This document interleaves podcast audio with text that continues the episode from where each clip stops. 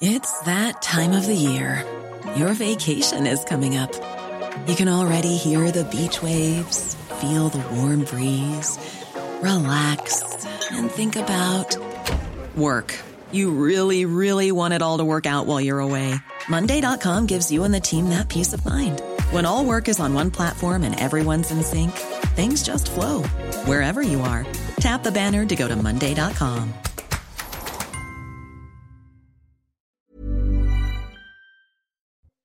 Bonjour, je suis ravie de vous retrouver sur euh, l'antenne de CNews. C'est la parole aux Français. C'est dans un instant. Juste le temps de retrouver Mickaël Dorian pour son JT. Bonjour, Mickaël.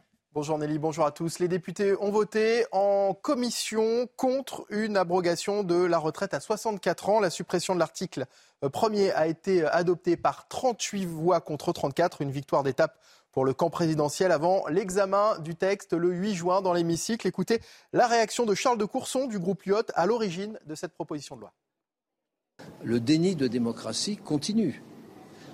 Alors si on veut bloquer complètement politiquement et socialement ce pays, eh bien que la minorité présidentielle continue ses manœuvres, l'objectif étant surtout pas de vote sur l'article premier, parce qu'ils savent qu'ils seraient battus. Ce que je conteste, c'est l'attitude de Madame la Présidente euh, de la Commission des affaires sociales qui a appelé la Présidente de l'Assemblée nationale et qui lui a dit Tu déblais tout ça. Non mais attendez, mais où va-t-on? Un enfant de 8 ans a été euh, gravement blessé dans un rodéo urbain dimanche euh, à Beauvais. Euh, le jeune garçon a été percuté par une moto. Le chauffard a été interpellé et placé en garde à vue. Il doit être jugé en comparution immédiate dans les toutes prochaines minutes. Écoutez le maire de Beauvais qui est revenu sur les faits. C'était tout à l'heure sur notre antenne. Un chauffard hein, qui a, conduisant un motocross, a renversé donc un enfant de, de 8 ans qui était sur la voie publique, sur le trottoir précisément, donc euh, euh, un motocross qui n'avait rien à y faire hein, euh, déjà. et donc malheureusement l'enfant a été traîné sur plusieurs mètres et donc forcément a de nombreuses contusions avec aussi donc il est en observation aujourd'hui au CHU d'Amiens et on attend je dirais d'avoir les résultats sur son état de santé. Dans le reste de l'actualité, la menace terroriste s'accroît en Europe. C'est ce qui ressort d'un rapport des autorités euh, néerlandaises, alors que l'État islamique est toujours actif, notamment en Syrie et en Afghanistan. Écoutez, euh, Claude Moniquet, spécialiste du terrorisme et des renseignements. Selon lui, justement, la menace de l'État islamique est toujours d'actualité. On l'écoute. Peut-être qu'après 2017, euh, quand l'État islamique a commencé, a perdu sa territorialité en Syrie, en Irak et a commencé à, baisser de puissance, peut-être qu'on s'est réjoui un peu trop vite, qu'on a pensé que la crise terroriste était terminée. Alors évidemment, il n'est pas question pour le moment de dire qu'on va revenir à une, à, une, crise aussi aiguë que celle qu'on a connue par exemple en 2015, mais c'est clair qu'il y a une série de signaux qui sont au minimum à l'orange clignotant, voire au rouge, un peu partout en Europe, c'est-à-dire en France, aux Pays-Bas, en Belgique, en Italie, euh, en, Espagne, et dans des zones limitrophes comme la Turquie, où on a ces derniers mois démantelé pas mal de, réseaux de l'État islamique. La baisse de l'inflation en France, elle s'établit désormais à 5,1% en un an, après avoir atteint plus de 6% début d'année. En Loire-Atlantique, une de nos équipes a suivi un artisan boulanger qui se joue justement de l'inflation. Comment Eh bien, en produisant tout lui-même, le blé, la farine, le, le, bois également qui va au four. Ce boulanger a, vous l'avez compris, une double casquette. Il est également paysan. Le récit est de Vincent Fandège. Dans son champ de blé, Dominique Grandjouan vérifie l'état de sa culture. Et elle vaut de l'or, car cet agriculteur est aussi et surtout boulanger. J'ai 25 hectares et cette année, j'ai simplement semé 6 hectares et demi euh, en blé, ce qui doit me suffire. Je table sur environ 13, 13 tonnes. S'il y a 15 tonnes, ça sera très bien de blé, ce qui me sera euh, suffisant pour, euh, pour pouvoir gérer mon activité à l'année. En plus de faire pousser son propre blé, Dominique moue lui-même la farine qu'il utilise pour fabriquer son pain. J'en fais tous les deux ou trois jours à peu près, et ce qui me permet euh, vraiment d'être autonome, de, faire ce que je veux et de ne pas surstocker la farine, et puis vraiment avoir une farine fraîche. Ce boulanger produit 400 pains par semaine, vendus 4,90 euros le kilo. Maîtriser toute la chaîne de production lui permet d'être totalement indépendant des prix des matières premières. Du blé jusqu'à la meunerie, jusqu'à la cuisson eh ben, on maîtrise tout, donc on n'a pas besoin d'avoir des, des chiffres d'affaires mirobolants. Dominique voit dans cette manière de produire un vrai potentiel de développement, mais regrette qu'il n'y ait pas assez d'aide à l'installation de la part du gouvernement. Enfin, dans le Nevada, aux États-Unis, un ours coincé dans une voiture a été libéré par euh, des policiers. La portière du véhicule garé sur un parking s'est refermée euh, sur l'animal alors qu'il cherchait de la nourriture. Regardez, les agents ont attaché une longue corde autour de la poignée afin de pouvoir ouvrir la porte à distance en, toute sécurité.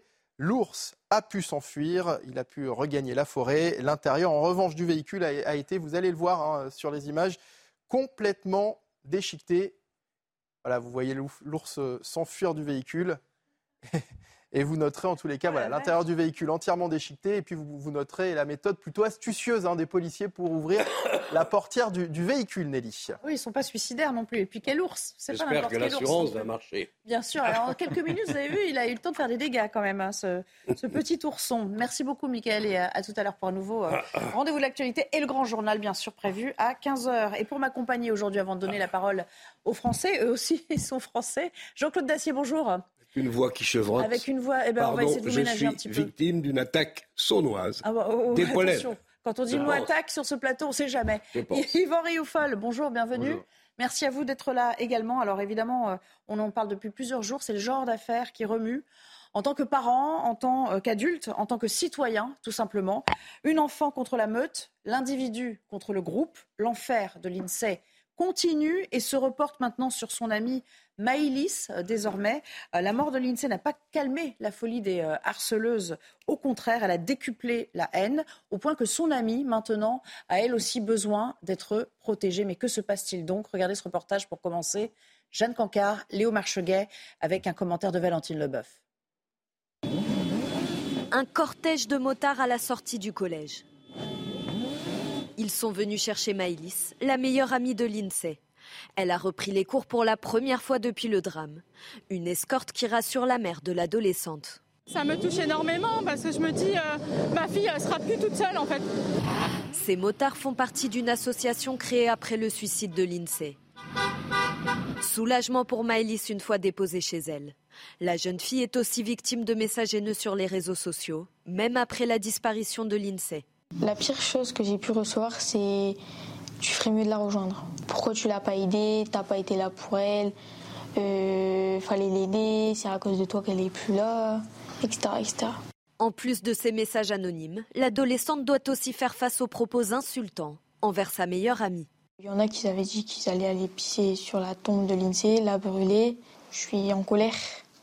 Parce que même, même qu'elle soit plus là, elle, elle sera, elle sera jamais tranquille. Même là, même sur sa tombe, on vient l'embêter. Maëlys n'a plus les mots. Elle a croisé l'une des quatre harceleuses de l'INSEE au collège, mais l'adolescente ne veut pas changer d'établissement. Elle estime que ce n'est pas à elle de partir. Et justement, on va continuer avec euh, cette association euh, euh, Mot Arcel, cette association de motards qui a escorté, qui a fourni ce cortège protecteur à, Maïlis hier. Bonjour, Gwendoline Cabrera. Merci de nous rejoindre en direct. C'est vous qui êtes donc à la tête de cette association qui a vu le jour, d'après ce que j'ai compris, assez récemment. Vous allez peut-être nous dire pourquoi dans un instant. pourquoi avoir voulu assurer la protection de Maïlis? Est-ce que vous, à titre personnel, vous avez déjà vécu quelque chose de cet ordre-là? Oui, bonjour. Euh, oui, exact. Euh, en fait, j'ai eu le souci avec ma fille. Euh, donc 10 ans, elle avait 10 ans au moment des faits. pareil, en fait, un souci d'harcèlement, mais en primaire. Donc c'est vrai qu'en tant que parent, on s'en rend pas compte en fait que ça peut arriver aussitôt. Et si vous voulez, moi j'ai eu un mot de ma fille, donc je travaillais beaucoup donc sur ma table de nuit un soir quand je suis rentrée et qui me disait maman j'en ai marre de cette vie, je, je veux mourir complètement. Donc euh, j'ai pris euh, la chose très au sérieux parce que je passe un message en même temps aux parents qu'il faut prendre vraiment les choses très au sérieux quand ça concerne ce genre de choses. Et donc j'ai été voir tout de suite la directrice euh, pour savoir un peu ce qui se passe dans l'école parce qu'on n'a pas vraiment de retour quand on les dépose et on ne sait pas ce qui se passe à l'intérieur de l'enceinte. Et bah, le souci c'est qu'elle m'a répondu tout simplement c'est des histoires de gamins. Voilà. Donc il fallait bouger à ce moment-là en fait. Euh, voilà, c'est moi j'ai eu j'ai eu cette expérience et donc euh, ça m'est venu euh, quand j'ai été à la marche blanche de créer l'association pour venir en aide donc aux parents parce qu'ils sont démunis à ce moment-là en fait quand clairement bah, ils sont victimes leurs enfants de d'harcèlement. On a zéro solution en tant que parents. On a zéro solution et on n'est pas entendu en fait, tout simplement. J'imagine, enfin j'espère en tout cas, ça, ça s'est bien fini euh, pour votre fille, qu'elle s'en est euh, remise et qu'elle a évolué comme une, euh, une, grande personne, ou en tout cas une, une ado tout à fait bien dans, dans, ses, dans ses baskets aujourd'hui? Oui, oui, oui, Bah justement, moi, du coup, de ce fait, je, enfin, je lui ai appris énormément de valeurs et de principes, chose que je défends aujourd'hui, justement. Et, et en fait, c'est, enfin, elle a évolué, oui, mais ça reste toujours parce que bah, on en parle de plus en plus. Donc, mmh. en fait, on blesse. Enfin, ces enfants, ça commence tellement tôt qu'ils sont blessés quand même un minimum psychologiquement et, euh, et ils se rendent pas compte, enfin ceux qui harcèlent justement, le mal qu'ils font en fait tout simplement et que ça peut les suivre.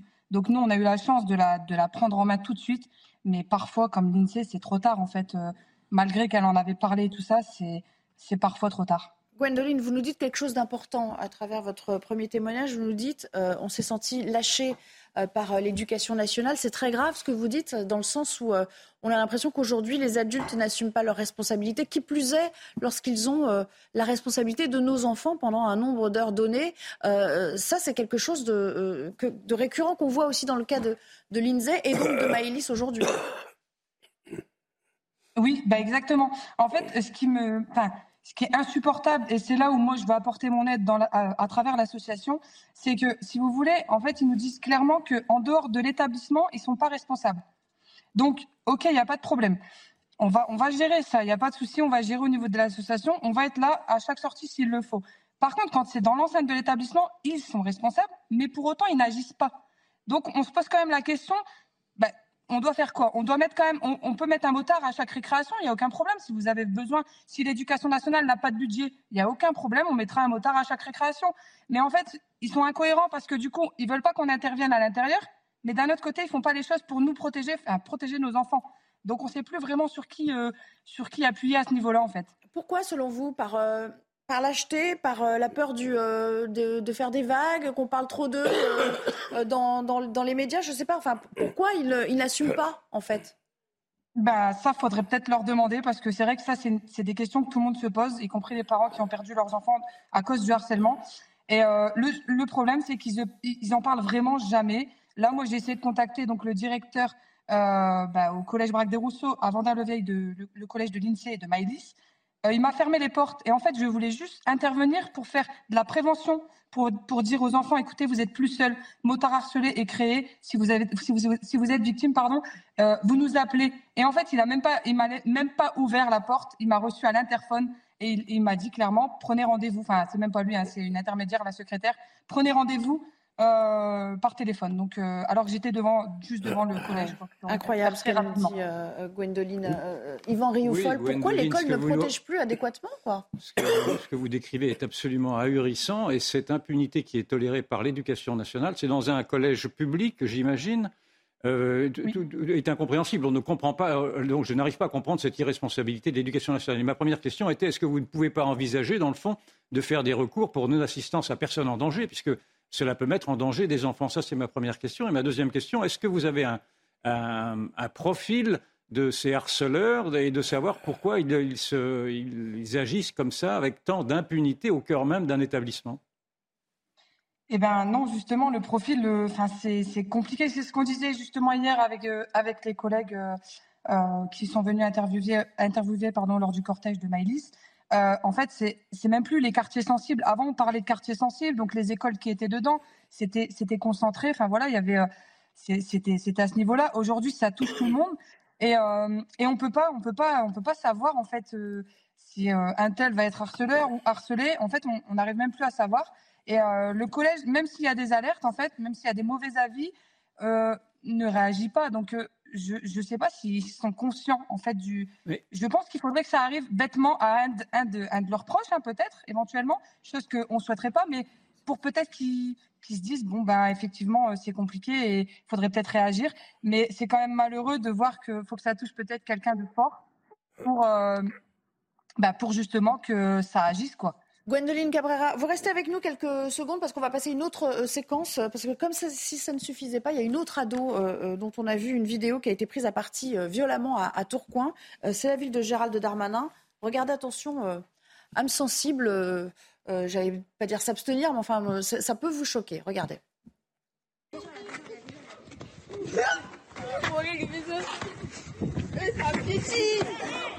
Ah, parce que piétinage Là, c'est pas que je suis Eux, eux, eux, sur là, là, eux, c'est laisse-moi. Ah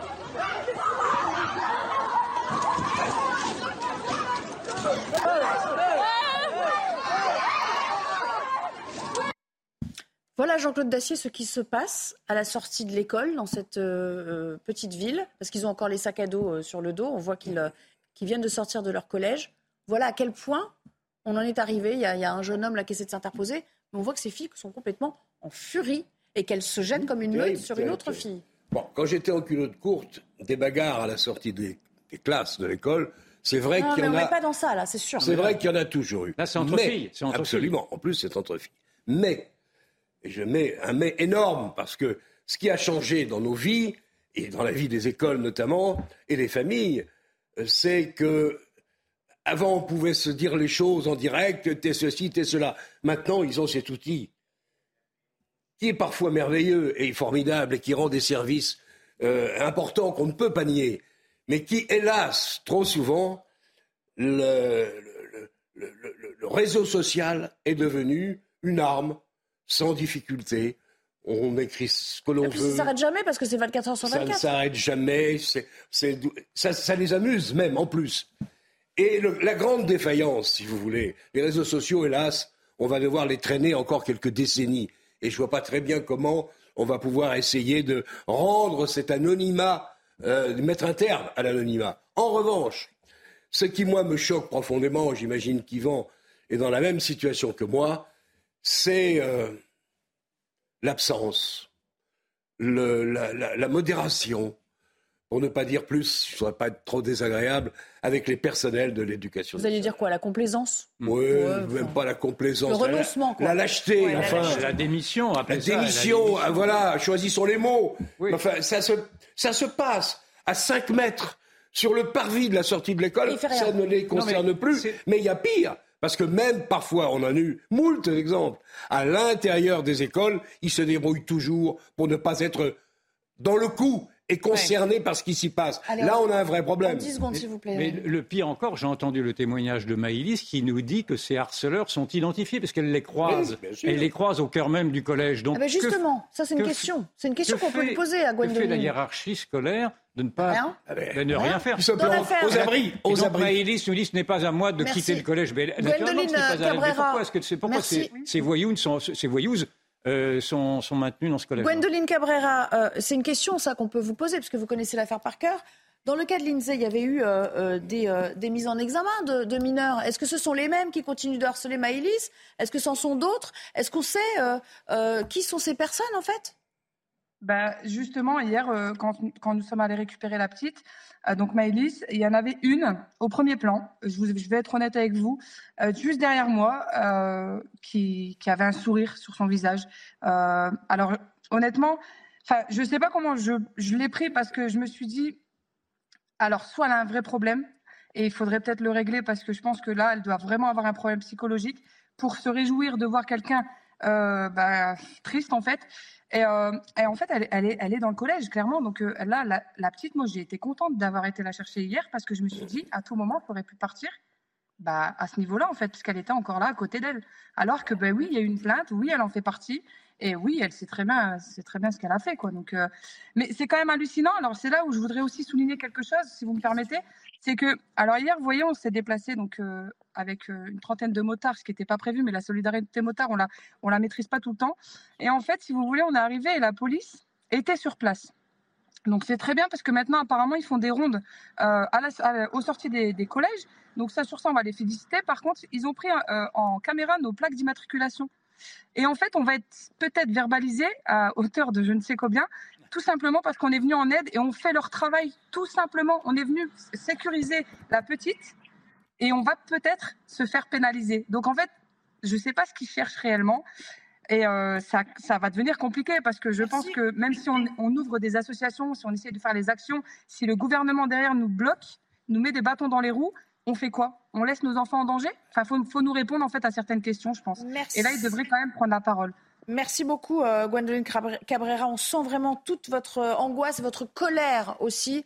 Colère contenue, mais néanmoins, elle est très perceptible. On espère qu'il y aura une suite très ferme à ces affaires et que ce cache cauchemar, parce qu'il faut l'appeler ainsi, ce calvaire de Maïlis maintenant et des parents euh, de l'INSEE qui continuent de vivre ça à travers elle euh, va s'achever. Merci en tout cas pour votre initiative. par contre, je peux juste vous rajouter un tout petit dernier ah, point. Ah, vraiment vite parce qu'on a d'autres invités derrière. Allez-y, allez-y. Je vous promets, ça sera rapide. Sur les, sur les réseaux sociaux, ne prenez pas, c'est, souvent c'est des, des vidéos coupées, ne prenez pas, ne relayez pas les fausses informations, s'il vous plaît. Ça nous coûte énormément d'énergie pour rien.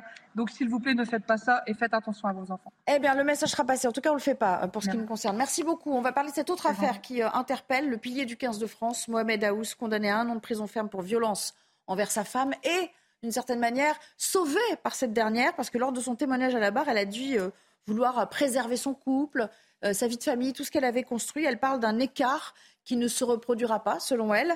Euh, du coup, eh ben, il n'ira pas en prison et il sera placé sous euh, bracelet électronique. Or, il avait quand même déjà été jugé, cet homme, pour d'autres violences euh, remontant à 2014. On va en parler de ce phénomène avec Laura Lebar, qui est psychanalyste. Bonjour, Madame Lebar. Merci de nous rejoindre à nouveau sur cette antenne de CNews. Ça dit quoi, selon vous, de ce qui se passe dans la tête des victimes quand elles sont capables de témoigner en faveur de leur agresseur? Alors, il y, a, énormément de choses. Il, peut y avoir mille raisons. Là, dans ce cas-là, j'ai écouté le témoignage de cette femme. Et dans ce qu'elle dit, elle dit en fait, je ne vais pas juger mon mari au pire acte de sa vie. Euh, comme si la violence était banalisée. Mais c'est un petit peu ce qu'on voit. Et alors, est-ce que la, question qui se pose, c'est est-ce qu'il y a une emprise ou est-ce qu'il y a d'autres intérêts derrière? Puisque finalement, elle dit aussi, hein, euh, il sait se montrer très reconnaissant. Euh, donc ça soulève beaucoup de questionnements. Est-ce qu'elle est sous emprise? Est-ce qu'elle ne le juge pas au pire acte de sa vie? Et finalement, elle attend de parler avec lui pour savoir quels seraient les arrangements derrière est-ce que c'est véritablement une première fois ou est-ce que ce mariage est aussi un mariage de raison? Effectivement, ça soulève beaucoup de questions entre l'emprise et la raison parce que quand on l'entend parler, elle parle aussi de reconnaissance, de vie de famille qu'elle n'a pas envie de perdre, certainement de statut marital. Il y a beaucoup, beaucoup de choses derrière qui, à mon avis, se jouent au-delà de l'emprise. Mais elle, elle dit qu'elle n'est pas du tout sous emprise. D'ailleurs, elle, le sait qu'elle va être interrogée sur cette question. Elle dit Je ne suis pas sous influence, je ne suis pas sous emprise. Bon, ça paraît en effet difficile à concevoir de l'extérieur. Est-ce que c'est un phénomène assez fréquent? Et ma question va être assez précise, parce que moi, je ne m'y connais pas du tout dans toute euh, cette, discipline euh, de, psychologie. Est-ce que ça s'apparente d'une certaine manière au fameux syndrome de Stockholm où on est encore dans autre chose? Alors, on reçoit pas mal de femmes euh, qui, justement, sont victimes de violences conjugales. Donc, on leur donne comme conseil tout le temps d'aller porter plainte et de sortir de l'emprise. On va avoir deux cas de figure. Il y a effectivement des femmes qui vont être dans le syndrome de Stockholm, mais il y en a aussi, et je sais que c'est difficile à entendre, mais il y en a aussi pour qui finalement des actes de violence occasionnels ne sont pas finalement si graves et elles ne sont pas forcément sous emprise.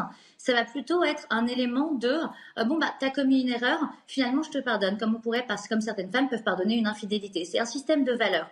On n'est pas forcément sous emprise quand on accepte une certaine forme de violence. Il peut y en avoir sous emprise, ça dépend vraiment, chaque personne a des raisons personnelles. Et ça dépend de son système de valeurs. C'est toujours une histoire de curseur.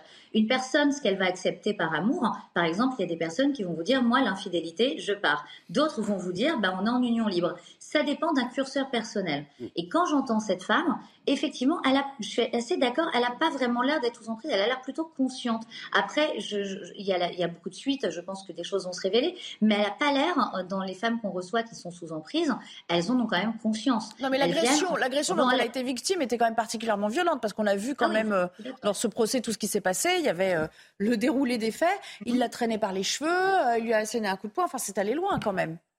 Ah, mais c'est allé très très loin. Mais finalement, euh, ce qu'elle vous dit, c'est je veux discuter avec lui. Une femme sous emprise, elle va pas vous dire je veux discuter avec lui et voir comment on peut s'arranger. Elle va défendre son mari, elle va pleurer pour le revoir, elle, elle, va, elle, va quand même avoir une conscience qu'elle est emprisonnée. Là, dans ce qu'on entend, euh, je ne sens pas une conscience qu'elle est emprisonnée. C'est extrêmement violent et je pense qu'elle ne réalise pas elle-même. Elle doit être en sidération. On a embarqué son mari. Je ne sais pas si elle réalise encore. S'il n'y a pas une, derrière ça, quelque part, une part de déni. Euh, petite question, une petite question peut-être embarrassante, mais euh, est-ce que vous mesurez également l'emprise culturelle de certaines cultures, des cultures machistes, des cultures sexistes, notamment dans la culture islamique, qui permet, il y a un verset du Coran qui permet de frapper sa femme. Je ne sais pas du tout si, en l'occurrence, cela, cela fonctionne, mais est-ce que vous avouez également dans, vos, dans les ressorts de ces femmes qui se laissent battre, dans le fond, est-ce que vous prenez en compte ce, cet acquis culturel?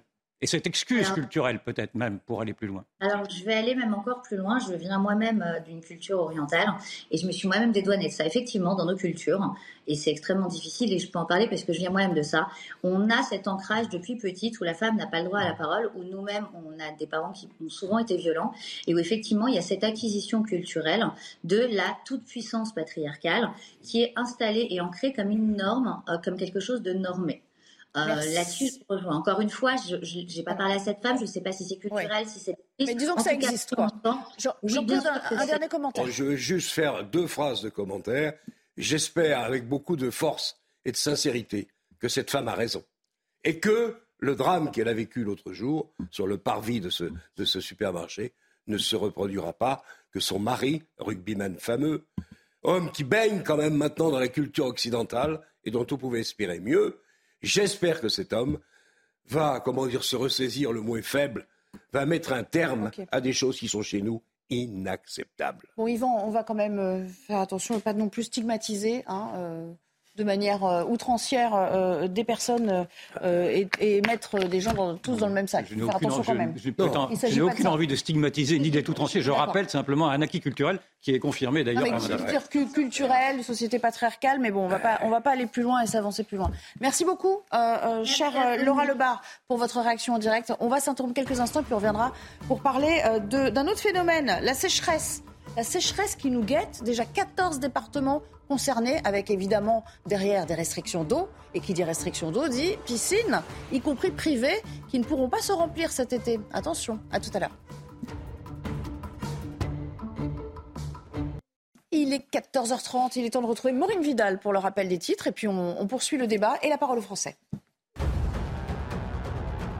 Passé en commission aujourd'hui, les députés ont voté contre l'article clé de la proposition de loi Lyotte visant à abroger le recul de l'âge de départ à la retraite à 64 ans.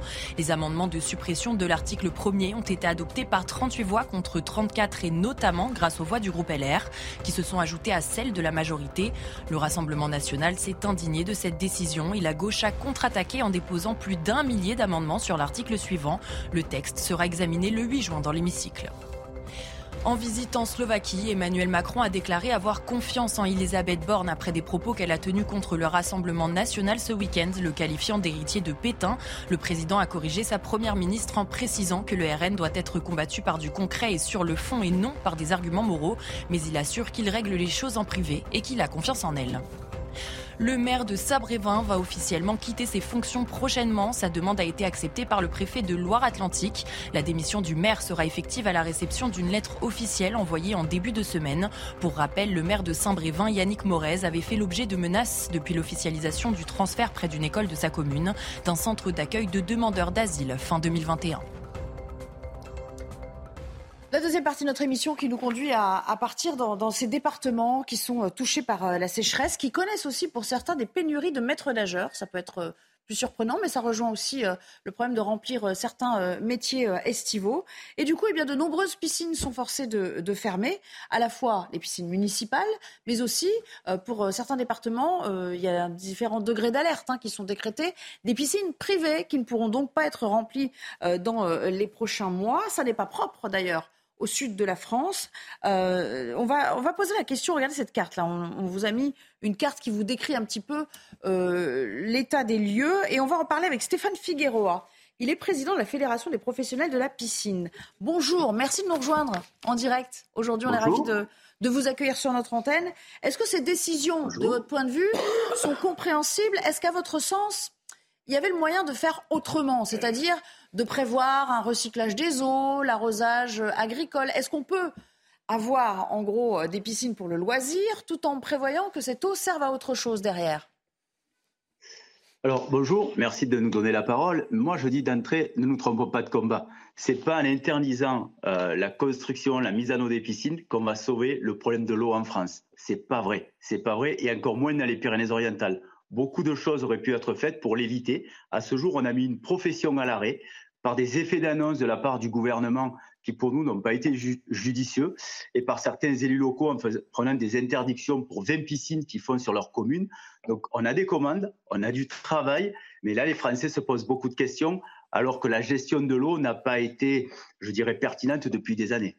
Vous vous dites, on nous prend pour cible, alors que on n'a pas su faire le gros du travail avant. C'est pour, pour parler concret un peu. Euh, le, le, remplissage d'une piscine, c'est quoi? Enfin, c'est en mètres cubes euh, par rapport à une piscine municipale. Alors, il faut savoir qu'une piscine, il y avait une taille, une piscine, c'était 14 mètres par 7 mètres avec 2 mètres de profondeur. Maintenant, la taille moyenne, c'est 6 mètres par 3 mètres par 1 mètre 30 de profondeur. Donc, ça fait 25 mètres cubes. 25 mètres cubes sur la commune des Pyrénées-Orientales, sur le département, pardon, des Pyrénées-Orientales, il se fait 1000 piscines à l'année ça fait 25 000 mètres cubes. Donc en fait, en termes d'eau, c'est dérisoire? C'est dérisoire. C'est dérisoire. Alors on ne dit pas que c'est ça consomme, il y a de l'eau, mais par contre, par rapport à ce que consomme une commune, c'est vraiment dérisoire. On représente 0,15% de l'utilisation de non national. Et moi, ce que je ne comprends pas en tant que président de la fédération, c'est qu'on est un des seuls secteurs à être 100% à l'arrêt. On ne peut plus faire de nouvelles piscines on ne peut plus faire d'eau et on ne peut plus vendre de piscine hors sol. Eh oui, j'allais dire, est-ce que vous avez déjà un manque à gagner que vous pouvez euh, évaluer? Vous avez déjà sur, au niveau de la, de la fédération, quoi alors, à ce jour, on a toujours des commandes, mais euh, on ne on peut plus travailler. Euh, donc, c'est plus de 60 000 personnes, 60 000 emplois qui vont être arrêtés parce que ben, on ne peut plus rien faire. On ne peut plus rien faire alors que c'est plébiscité par les Français. C'est des lieux où on apprend la natation, c'est des lieux où on apprend les ans aquatiques, le bien-être en famille, ben, tout ça, on est en train de le couper. Et il faut savoir que la France est le premier marché européen en termes de nombre de piscines et de fabrication de piscines.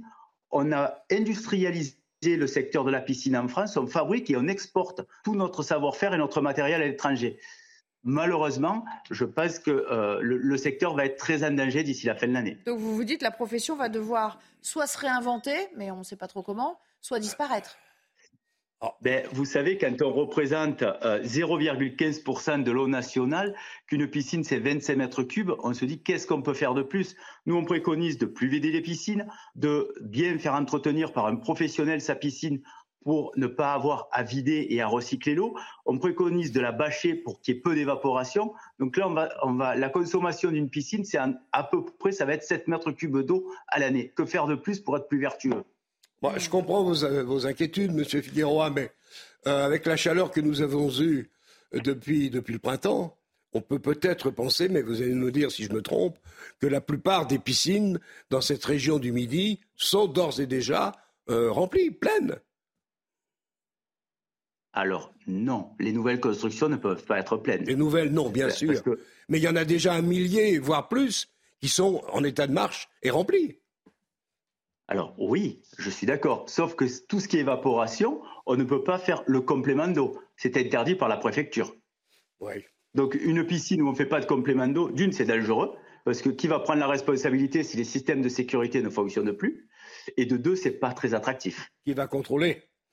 Et puis il y, a un autre, il y a un autre effet pernicieux, et puis je, je laisserai la parole à. Est-ce qu'il y aurait d'autres secteurs qui permettraient de lutter contre un gaspillage de l'eau qui ne passerait pas simplement par la stigmatisation de, de, ces, de ces signes ostensibles de réussite? Parce que malgré tout, la piscine privée est également un signe d'embourgeoisement. Peut-être y a-t-il également ceci dans la volonté des pouvoirs publics de de montrer une classe sociale par rapport à une autre. Mais non, ça c'est démocratisé. Peut-être que c'est la volonté des pouvoirs publics, mais il faut savoir que 47% des nouveaux acquéreurs de piscines gagnent, le ménage gagne 3 000 euros net par mois. oui, bien sûr. Donc ça c'est vraiment ouais. démocratisé. Un sacrifice qu'il fait pour avoir amélioré son quotidien. Alors, euh, moi j'ai une, une, autre question petites et se fondent dans des petits, dans des petits, sur des petits terrains. Donc, euh, non, c'est pas, pas un produit qui est que réservé aux riches. Sur les effets pernicieux, euh, le problème, c'est que s'il y a cette communication autour de consommer moins d'eau, euh, vos piscines vont fermer année après année, du coup, les nouveaux propriétaires ou les nouveaux acquéreurs de, de terrains ou de maisons vont faire construire moins de piscines en se disant ah ça sert à rien d'investir dans une piscine, alors que dans 5 ans, dans 10 ans, on n'aura plus du tout le droit de les remplir. Bien sûr, l'annonce gouvernementale euh, a été très dure pour nous, tout à fait. Ça a été très dur, alors que c'est plébiscité. On reçoit beaucoup de courriers à la fédération de la part des particuliers qui se posent des questions. Est-ce que dans le futur, on pourra faire toujours des piscines sur nos terrains? Et c'est dommage. Je le répète, parce qu'il y a un vrai plébiscite euh, de la part du français. Il y a plus de 3 millions de piscines en France euh, sur le territoire français. Il s'en fait 60 000 chaque année. Et là, euh, c'est dommage de dire on ne peut plus les remplir. Monsieur Figueroa, est-ce que, est que vous avez pris un contact déjà sérieux? Est-ce que vous avez un rendez-vous avec le ministre de l'économie? Il est arrivé au cours de ces derniers mois au gouvernement de faire ce qu'on appelle des chèques pour venir en aide ponctuellement à des gens qui sont dans la difficulté. Vous y pensez? Ou vous avez, vous avez commencé à voir? Merci pour votre question. Sachez qu'on était hier soir au ministère de l'écologie ah. euh, parce que euh, en a parlé avec euh, les, les, conseillers de, de Monsieur Béchu et on est aussi avec euh, le conseiller euh, en économie, le ministère de l'économie et Bercy. Pour l'instant, rien n'est prévu. Euh, on nous a rien proposé et il n'y a aucune aide qui est prévue pour les pisciniers, ce qui est en pleine saison. C'est vraiment catastrophique parce qu'il faut savoir que ce sont des sociétés entre 10 et 11 salariés. Donc ce sont des petites structures, des petits artisans. Et à ce jour, ben, on va mettre un secteur à terre, un secteur d'artisans. Mais vous ne savez pas combien ça va coûter en fait. je le devine. Ah, vous ne savez pas encore en gros ce que ça va coûter à la production. C'est trop tôt. Non, ah c'est trop tôt parce que là on est en pleine saison et c'est les futures constructions qui vont être impactées également. Ah parce que normalement, là on doit livrer les piscines et on doit reprendre des commandes pour la saison prochaine. et là les piscines qu'on doit livrer, on peut plus les remplir. Mhm. Donc il y a un effet pervers, c'est que le professionnel va faire la piscine mais ne va pas encaisser le chèque d'acompte et de fin de chantier. Moi, j'ai une petite question euh, sur le plan euh, politique, parce qu'on a parlé des pouvoirs publics et des décisions qui sont prises maintenant au niveau euh, des, de l'État, des préfectures, etc. Est-ce que vous avez l'impression d'être un peu la cible et que les pouvoirs publics cèdent aussi à une pression d'un lobbying environnementaliste qui, qui finalement aurait décidé de, de s'attaquer au problème par le petit bout de la lorgnette plutôt que de voir plus grand? Je vais être très clair et, très direct. Hier soir, quand on avait rendez-vous au ministère de la Transition écologique, on nous l'a confirmé, que la piscine était bien la cible du gouvernement. D'accord. Ah. Mais, mais, mais, parce qu'il a pris cette décision comme ça, comme un grand, ne sachant pas quoi faire d'autre, ou parce qu'il y a des lobbies très forts qui font pression? Ça, on ne nous l'a pas dit, mais par contre, on nous a dit que c'était un signe, euh, c'était, c'était pour montrer, on servait d'exemple. Le secteur de la piscine en France servait d'exemple. Pour les à, moindre, à moindre frais pour lui, quoi. Sus au riche. Tout à fait. Oui. Comme ça, ça lui, ça lui, évite de prendre des décisions autres. Comme j'ai dit hier soir, quand il y a eu la crise de l'énergie, moi-même chef d'entreprise, j'ai dit à mes salariés attention à la consommation électrique, attention aux climatisations. On a fait un film pour expliquer qu'il fallait laisser euh, les pièces à 19 degrés, qu'il fallait. On a acheté des doudounes à nos salariés euh, pour que les gens prennent conscience. Et ça s'est très bien passé. Je dis et pourquoi là pour les ménages on fait rien? Pour que les ménages prennent conscience que c'est les premiers utilisateurs d'eau. Il faut savoir qu'un ménage, c'est 150 mètres cubes par an de, consommation d'eau pour un ménage de 4 personnes. Et là, on ne dit pas, attention, faites attention, l'eau est précieuse, c'est une ressource qu'il faut partager. Non, là, on tape sur les piscines.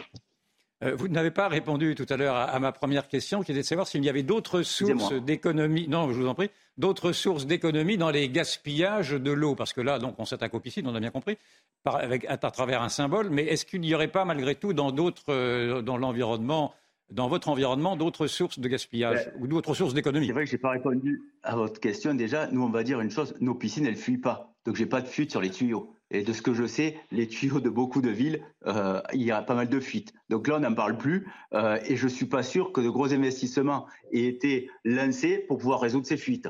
Et après, moi, vous les évaluez à combien ces fuites? Je sais pas, c'est pas moi. Je peux juste vous dire que dans mes piscines ça fuit pas, mais de ce que j'entends, entre 25 et 40% des réseaux fuient. Donc on pourrait gagner beaucoup d'eau et on pourrait remplir les piscines. Ouais. Et, sur la question du recyclage, puisqu'on en vient aux questions posées initialement, il y a moyen de recycler l'eau d'une piscine? en, en siphonnant, en, faisant de l'arrosage en même temps. Enfin, je ne sais pas. On peut avoir une double utilisation de l'eau de la piscine. L'eau de la piscine, on la conserve. Nous, on ne la change plus. On ne change plus. Et le système de filtration, on est en train de travailler pour que quand on nettoie notre filtration, on réinjecte l'eau directement dans la piscine pour être 100% autonome. Et eh pour plus utiliser d'eau une fois qu'elle est remplie.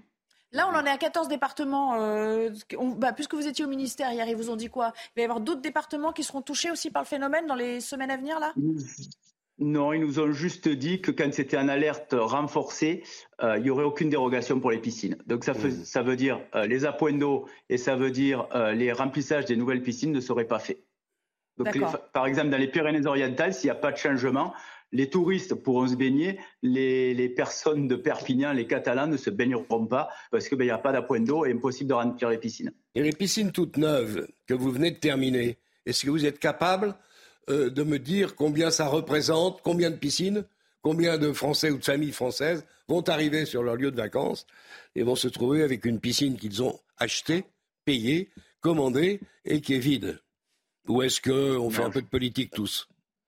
Non, non, on ne fait pas de la politique. Je peux vous assurer que sur Perpignan, où je suis présent, on envoie la police de l'eau pour vérifier si les piscines sont remplies ou pas. Et on peut les remplir uniquement si l'ouvrage est, en danger. Donc c'est vraiment très sérieux. On ne peut pas remplir les piscines. Après, vous donnez le nombre, je ne sais pas à ce jour. Euh, et j'espère que la situation va s'arranger pour sauver un secteur qui est plébiscité par les Français ah, bah et qui est numéro un en Europe. Une piscine sans eau, vous allez ah, l'abîmer, vous le savez mieux On comprend votre dilemme et on comprend évidemment votre inquiétude. Merci beaucoup Stéphane Figueroa euh, d'avoir répondu à nos questions. Euh, on va changer complètement de sujet parce que je ne sais pas si vous l'avez noté, peut-être que vous êtes fumeur, je ne sais pas. C'est la journée mondiale sans tabac. Alors qu'en France, la consommation euh, reste stable quand même. Il y a eu une petite décrue euh, à la faveur, je crois, de la crise du Covid. Et puis on s'est rendu compte que notamment chez les femmes, il y avait une recrudescence de la consommation de tabac. Est-ce que vous savez, Yvan Rioufal, combien il y a de millions de fumeurs en France quotidiennement? Comme ça à la louche, un petit, une petite question. 10 millions. Ah, ben vous n'êtes pas loin. C'est 12 millions. 12 ah, bah millions de fumeurs quotidiens. Et donc, on parle de plus en plus, parce que ça aussi, euh, c'est en train de, prendre de l'ampleur, de la cigarette électronique comme mode de sevrage. Alors pourquoi pas, nous dit euh, François Braun, le ministre de la Santé. La prescription pourrait être bientôt mise en place. Le remboursement aussi est envisagé et le traitement serait euh, ouvert aux pharmaciens. Voyons ce qui est en jeu. Vincent Fandèche pour le reportage. Le vapotage pour arrêter de fumer sera-t-il bientôt prescrit par un médecin? C'est en tout cas ce que souhaite le ministre de la Santé. Oui, disent certaines associations de lutte contre le tabac, mais à condition que ce soit strictement encadré. C'est quelque chose qui doit être court dans le temps, qui doit durer quelques semaines, quelques mois, mais il ne s'agit pas d'ouvrir la porte à un passage de consommation qui serait le tabagisme classique vers une consommation sur le long terme pour la deux cigarettes électroniques. Parce que là, je le rappelle, la cigarette électronique sur le long terme, on ne sait pas encore quels en sont les effets. Justement, François Braun entend mettre les pharmacies à contribution, une mesure plutôt bien accueillie dans les officines qui pourront assurer un suivi complet des patients. Quand on arrête de fumer, on peut prendre du poids, euh, on peut être nerveux, il y a des insomnies, etc. Donc toutes ces questions euh, des, patients hein, qui veulent arrêter de fumer, des, fumeurs, on va pouvoir y répondre et apporter les solutions. Ce n'est pas juste un produit, encore une fois, c'est vraiment euh, une multitude de choses qui font que, mis bout à bout, ces dispositifs vont permettre aux fumeurs d'arrêter de fumer. Le ministre de la Santé n'a pas fermé la porte à un éventuel remboursement de la prescription. Et on va en parler plus avant avec Louis GL, qui est psychiatre addictologue. Bonjour, merci à vous d'être là cet après-midi. Vous avez euh, pris connaissance du reportage qui précède. Alors, question simple pour commencer. On va commencer par la base. La cigarette électronique a-t-elle sa place dans un sevrage tabagique, selon vous? Bonjour, merci beaucoup de cette réflexion qui est, qui est essentielle parce qu'on est quand même sur un problème qui tue encore énormément de monde, ce tabac, et dans lesquels, malgré la connaissance de la toxicité du produit, on est dans une démarche insuffisante pour faire cesser ces comportements de dépendance à la nicotine qui est extrêmement important. Il est clair que euh, la cigarette électronique est très précieuse dans ce qu'on peut appeler l'arsenal, dans les ressources pour pouvoir euh, arrêter la dépendance à la nicotine. Il y a encore de grandes inquiétudes sur son pouvoir de séduction et son risque à entraîner notamment des, jeunes qui sont sensibles à cette séduction, aux influences, et qui se mettent à fumer et commencent une, consommation de nicotine, parce qu'il y a aussi de la nicotine dans, dans le vapotage. Et donc c'est ça qui est très inquiétant et qui a amené à une image ternie de, de l'e-cigarette. Oui, Mais, donc vous dites que la, la, polémique finalement autour des puffs chez les jeunes, qui pourrait donc euh, être interdite assez rapidement, c'est un vrai souci de santé publique à, venir potentiellement? Oui, c'est un vrai souci parce que leur consommation a plutôt diminué, mais ils sont attirés par ce produit, par sa facilité, par le, la discrétion aussi, et puis par le style que ça, que ça présente.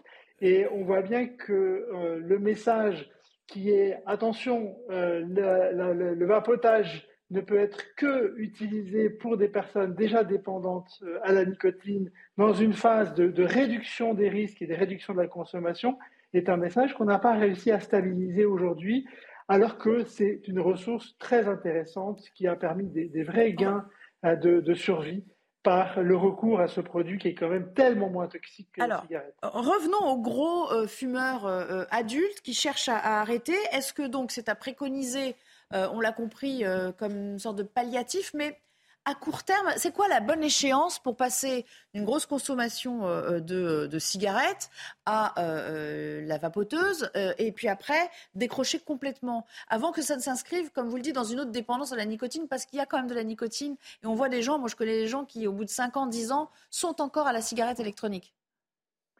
Mais c'est tellement moins grave que la cigarette. Donc du coup, on peut les féliciter quand même, quoi je pense qu'il ne faut pas avoir de doute sur le bénéfice considérable que le vapotage apporte.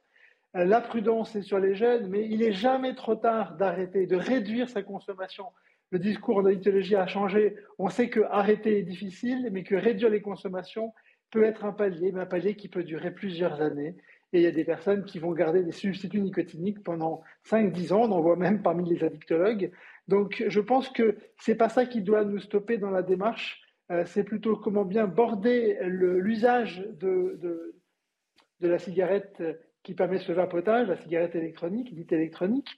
Mais euh, après, tout ce qui va aller vers la diminution, la réduction, avec un accompagnement thérapeutique dès que c'est possible, en ayant aussi des ressources notamment d'aide à la psychothérapie pour comprendre à quoi euh, sert euh, cette consommation de, ce produit-là et euh, aider à la réduction de ce risque avec d'autres démarches. La cigarette électronique n'est pas le seul moyen. Quand vous dites que des gens continuent à le fumer, vous avez raison, parce qu'il y a d'autres méthodes thérapeutiques qu'il faut associer pour pouvoir stopper l'ensemble de la consommation. On a, bien compris que vous étiez quand même globalement euh, euh, pour, en tout cas euh, pas contre. Euh, Yvan question. J'ai bien compris également, sans doute, un paradoxe que vous avez soulevé, et je voudrais le, préciser auprès de vous. Vous nous, dites que le vapotage n'implique pas d'addiction, mais vous nous avez dit aussi que le vapotage pouvait inciter à, aller fumer, c'est-à-dire à faire avoir l'effet inverse du processus recherché, c'est-à-dire que non pas de, cesser de fumer, mais au contraire de, conduire à la cigarette. C'est bien ce que j'ai compris? Oui.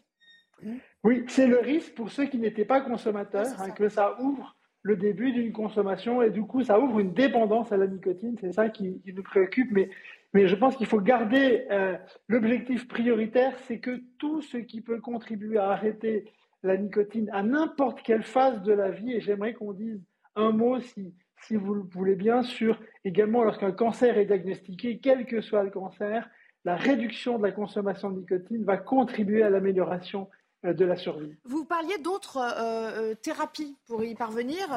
vous, vous préconisez quoi? C'est-à-dire l'hypnose? On sait que ça marche beaucoup. Ça fait partie de l'arsenal? Bien sûr. ce qui est démontré, ce sont les thérapies dites cognitives et comportementales, ou TCC en, abrégé.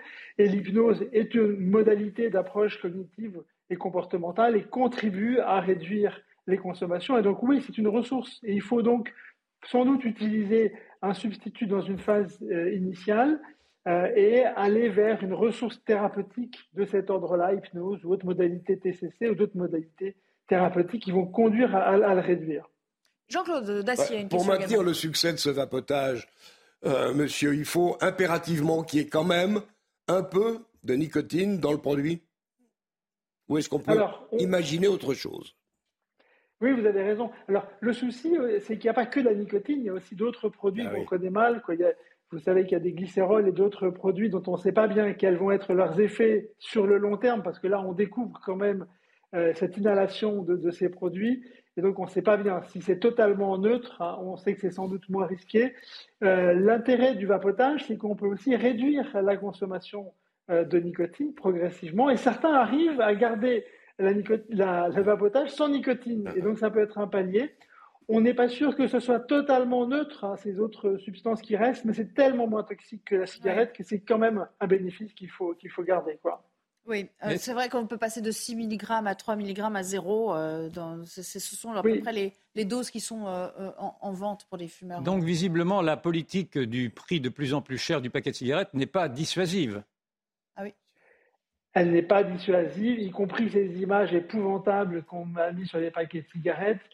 Euh, on sait que chez les jeunes, ils ont plutôt un côté attractif dans le goût de la provocation et de la transgression que l'adolescent peut avoir. Donc c'est vraiment quelque chose qui, à mon avis, est un bénéfice pour les industriels du tabac parce que ça les protège. Ils ne pourront pas dire qu'ils n'ont pas informé du danger, mais ça n'a pas d'effet significatif du tout en termes de réduction de la consommation de cigarettes. J'ai une dernière question. Euh, on parlait de la cigarette électrique. Ça fait maintenant 10 ans, même un peu plus, qu'elle est sur le marché, en gros.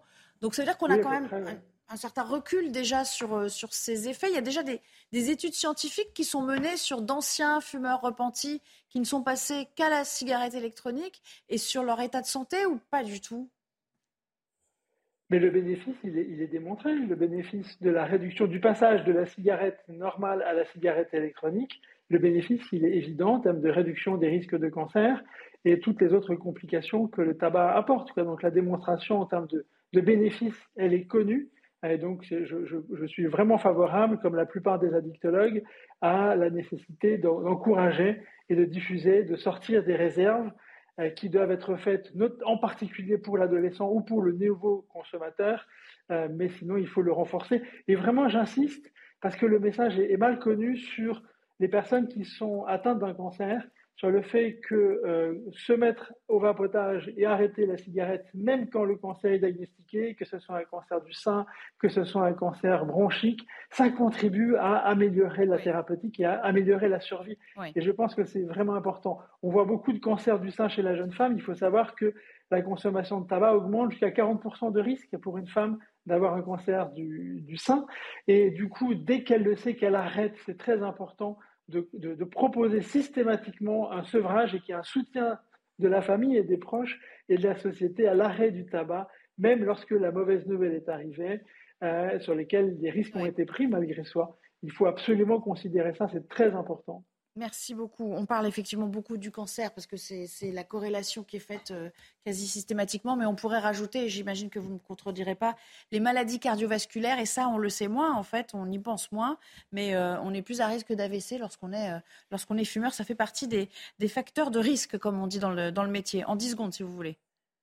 Oui, absolument. le tabac joue un effet délétère, augmente les risques de, des pathologies cardiovasculaires, mais également il joue beaucoup sur la santé mentale. Vous savez qu'on se préoccupe beaucoup de la santé mentale chez les jeunes aujourd'hui, et avec juste titre. Euh, le tabac augmente le risque de dépression, d'anxiété et de, de comportement suicidaire. Donc c'est vraiment un problème euh, de le considérer euh, à la hauteur. Merci beaucoup, merci Louis Gel d'avoir répondu à toutes nos questions. Je pense que notre vision sur les méfaits du tabac est bien plus claire désormais. On, ressortira plus intelligent de, de cette séquence. Je vous propose de rester avec nous. Euh, dans un instant, le grand journal. Merci à tous les deux d'ailleurs, Yvan et euh, Jean-Claude. On est plus intelligents grâce à vous aussi. Euh, on, accueillera, après le grand journal de, de, de Michael Dorian, à 16h, un autre témoin sur le harcèlement scolaire qu'on a beaucoup évoqué dans cette émission, parce que je serai avec vous pour 90 minutes info. C'est Nora Tirane-Fraisse. Elle est fondatrice de Marion La Main Tendue. elle a perdu, elle aussi, sa fille qui s'est suicidée il y a une dizaine d'années pour les mêmes raisons quasiment euh, que l'INSEE. Elle nous fera part de son témoignage sur notre plateau. Merci et euh, à tout à l'heure.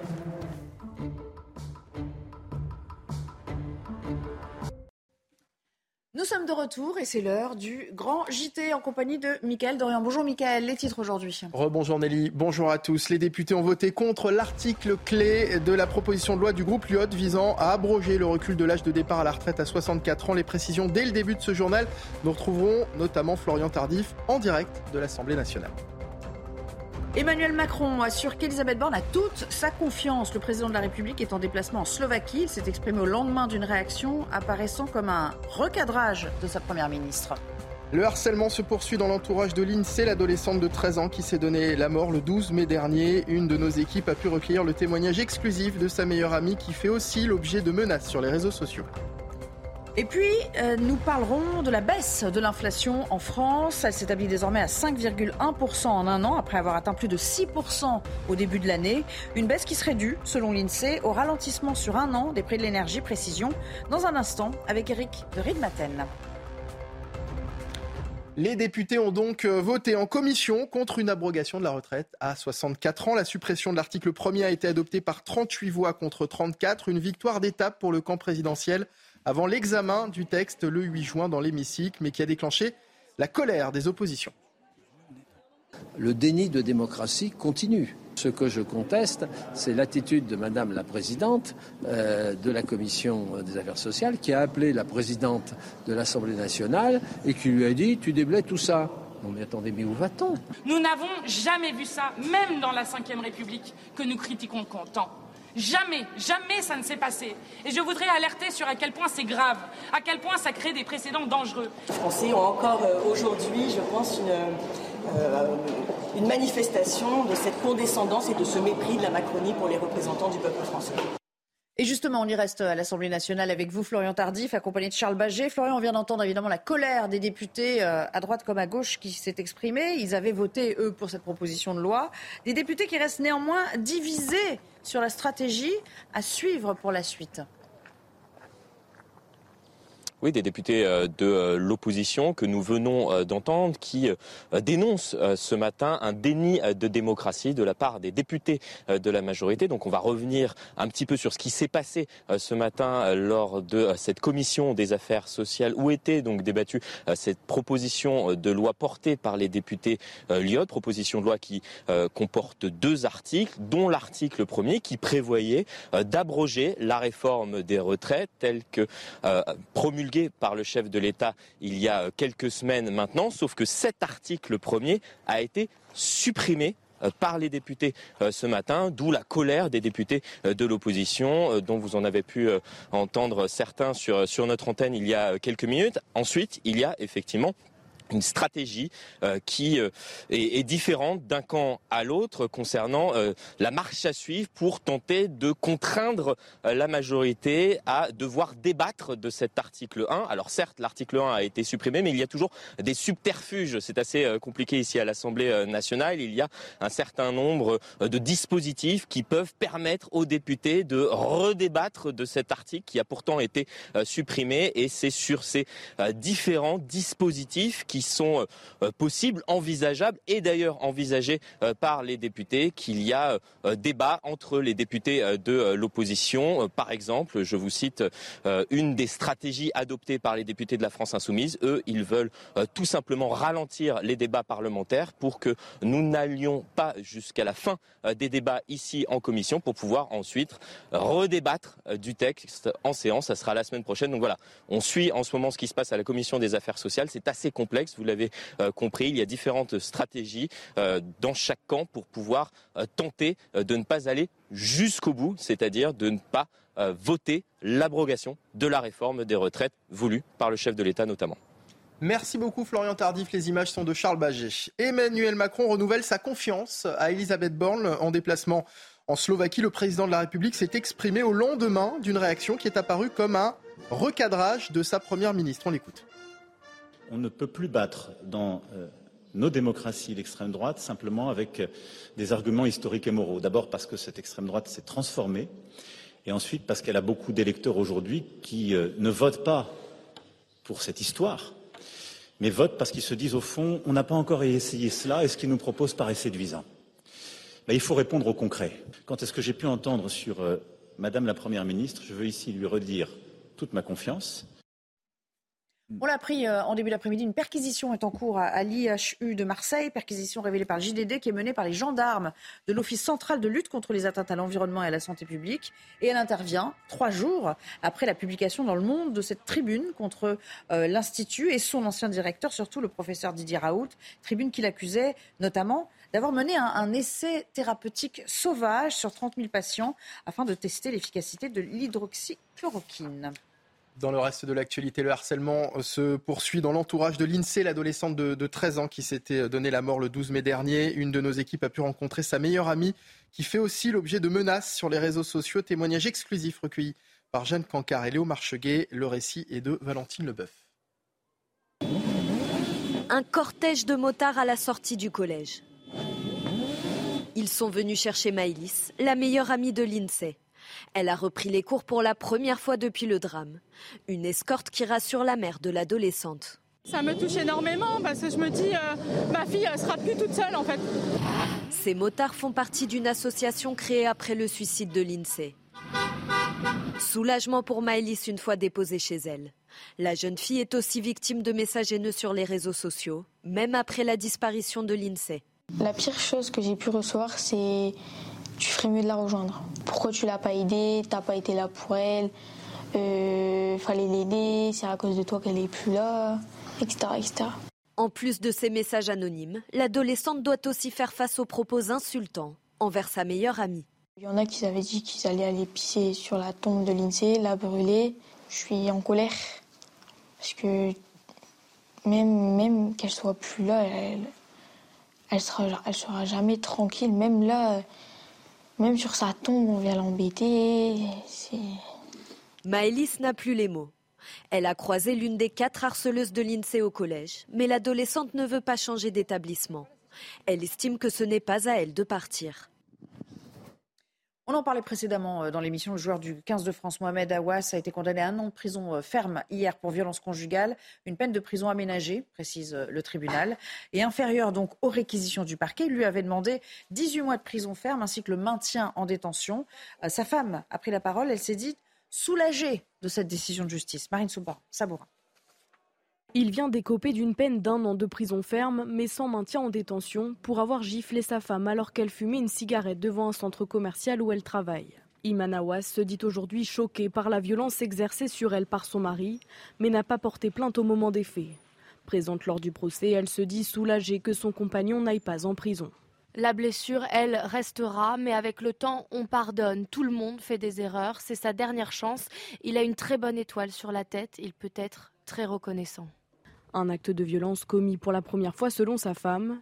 Lors du procès, le rugbyman a déclaré qu'il ne recommencerait jamais de la vie. La violence conjugale, euh, elle fonctionne un peu comme une toxicomanie, c'est-à-dire qu'il y a cette fameuse euh, promesse, euh, je, chérie, je, je te promets que je ne recommencerai pas, et puis hélas, les mêmes causes produisant systématiquement les mêmes effets, évidemment, la personne recommence. L'avocat du rugbyman espère quant à lui que son client suivra une thérapie prochainement.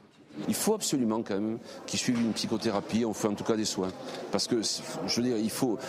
ce qu'il a fait là, vendredi, c'est pas parce que je suis son avocat. Ce qu'il a fait vendredi, c'est inadmissible. La procureure de Montpellier avait requis 18 mois de prison ferme avec mandat de dépôt contre Mohamed Awas afin de protéger sa femme. Le risque que le joueur recommence à être violent contre son épouse est selon elle majeur. La menace euh, terroriste s'accroît en Europe, c'est ce qui ressort d'un rapport des autorités euh, néerlandaises qui évoque des menaces d'attaque de l'État islamique. L'organisation terroriste est toujours active, notamment en Syrie et en Afghanistan. On voit ça avec ce sujet de Thomas Bonnet.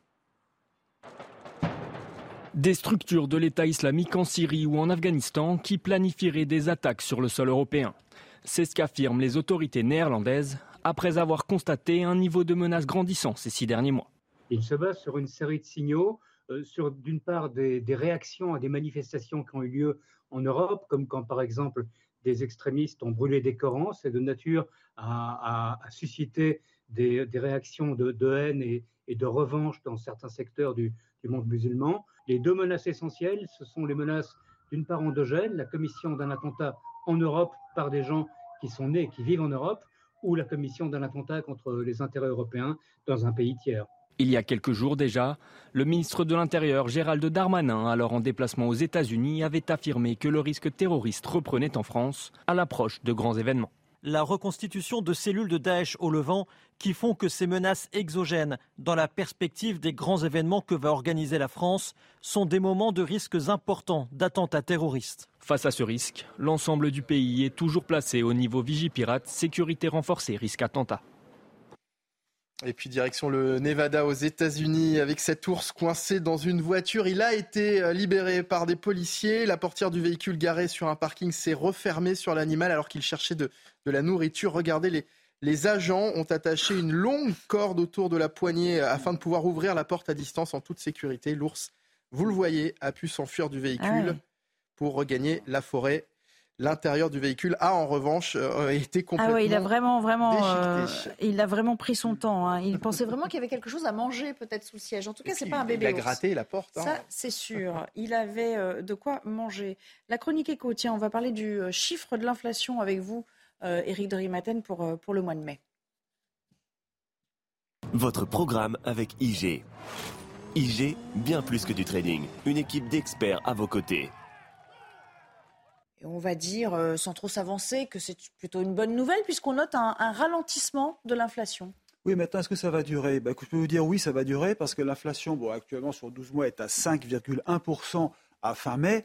On est encore à 6% au début de l'année et l'objectif fixé par le gouvernement, c'est 3% en fin d'année. Alors, ce ralentissement va durer pour une raison simple, c'est que les prix de l'énergie ont beaucoup baissé, ils vont continuer de baisser. Le pétrole, par exemple, est à 73 dollars le baril, il est à 120 dollars il y a un an à cette même époque. Et pourtant, eh bien, tout semble encore bien cher quand on fait ses courses. Alors on ne comprend pas.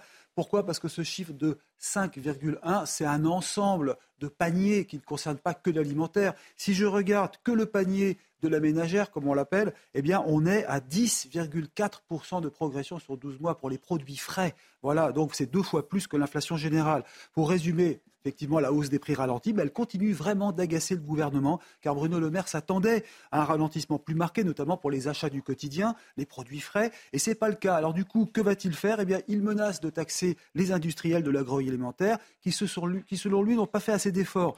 Il y a carrément une taxe qui pourrait être créée. Elle toucherait les grands fabricants hein, euh, agroalimentaires qui ont fait de gros bénéfices en 2023. On comparerait à 2022 et il y aurait une taxe. Finalement, Bruno Le Maire lance là un avertissement. Pas sûr que ça fasse trembler les 75 grandes marques alimentaires qui refusent pour l'instant de jouer le jeu. C'était votre programme avec IG. IG, bien plus que du trading. Une équipe d'experts à vos côtés. Et on termine avec le sport, direction la terre battue de Roland Garros. Votre programme avec Groupe Verlaine. Installation photovoltaïque garantie 25 ans. Groupe Verlaine, connectons nos énergies. Avec les envoyés spéciaux de Canal+, Romain Favril et Alfred Ray. Romain, le début du deuxième tour a été euh, marqué par la victoire d'un possible finaliste, le grec Stefanos Tsitsipas. Exactement, une victoire euh, en trois manches pour le numéro 5 euh, mondial. On l'attendait, il a répondu présent aujourd'hui. C'est jamais évident d'affronter un Espagnol, Roberto euh, Bayas. Aujourd'hui, eh bien, il l'a fait avec, avec fermeté aussi. Il a été excellent. Victoire en trois manches. Et c'est vrai que par rapport à son premier tour, il avait été malmené face à Yeri Vezeli, où il avait quasiment été mené dans une cinquième manche. Et ben aujourd'hui, il a parfaitement répondu présent. Plus de 40 coups gagnants. Il l'a fait visiter les quatre coins du terrain aujourd'hui. Et franchement, il faut tirer son coup de chapeau à ce joueur-là parce qu'il a été très bon. Il avait surtout eu des menaces auparavant, on le sait, avec Daniel Medvedev qui a été éliminé hier. Il le savait, il fallait répondre présent, ça a été fait. On attend avec attention euh, maintenant euh, euh, l'entrée en lice ou plutôt le deuxième tour de certains joueurs comme Novak Djokovic ou encore Rafael Nadal. Mais lui est bien présent au troisième tour. Il avait été finaliste en 2021 et avec l'absence donc de Nadal, il peut aller très très loin. Sa partie de tableau n'est pas dégagée. Il pourrait retrouver de grands noms en demi-finale, mais pour le moment, il poursuit sur cette première semaine. Merci beaucoup à vous, euh, Romain, pour toutes ces précisions.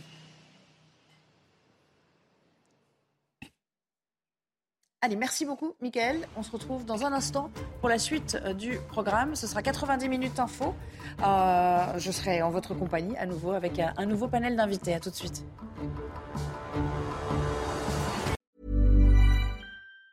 Hey, it's Danny Pellegrino from Everything Iconic. Ready to upgrade your style game without blowing your budget?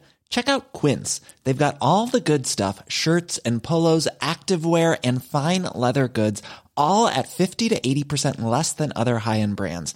And the best part? They're all about safe, ethical, and responsible manufacturing. Get that luxury vibe without the luxury price tag. Hit up quince.com slash upgrade for free shipping and 365 day returns on your next order. That's quince.com slash upgrade.